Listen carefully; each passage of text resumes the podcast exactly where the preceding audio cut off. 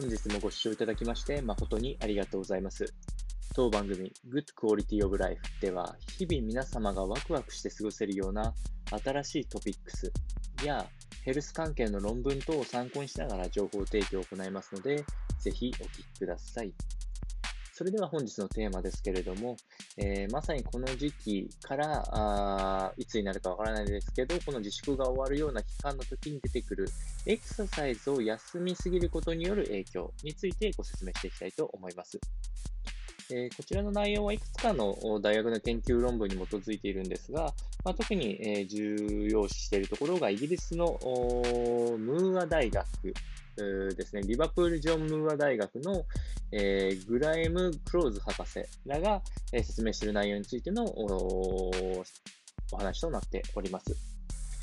えーまず研究結果からすると、定期的なワークアウトを2回以上休むと、こちらはモチベーションが下がって再開が難しくなるというデータが出てきております。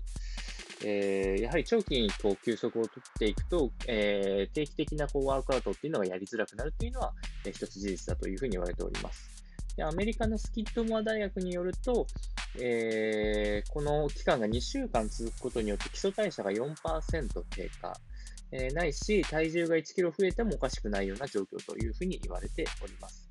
えーまあ、つまり2週間あこのワークアウトを休むっていうことによって、えー再開も難しくなれば体の変化も出てしまうというような結果となっております。えーまたあ、性別によっても差が出てきておりまして、30歳を超える女性、こちらの筋肉っていうのは10年ごとに3%から5%減少していくということで、えやはりホルモンバランスとかからあ分泌量とかが低下するので、どうしても筋肉の増強や維持っていうのが格段に難しくなるというふうに言われております。まあ、そのため、えワークアウトに再開しやすい手段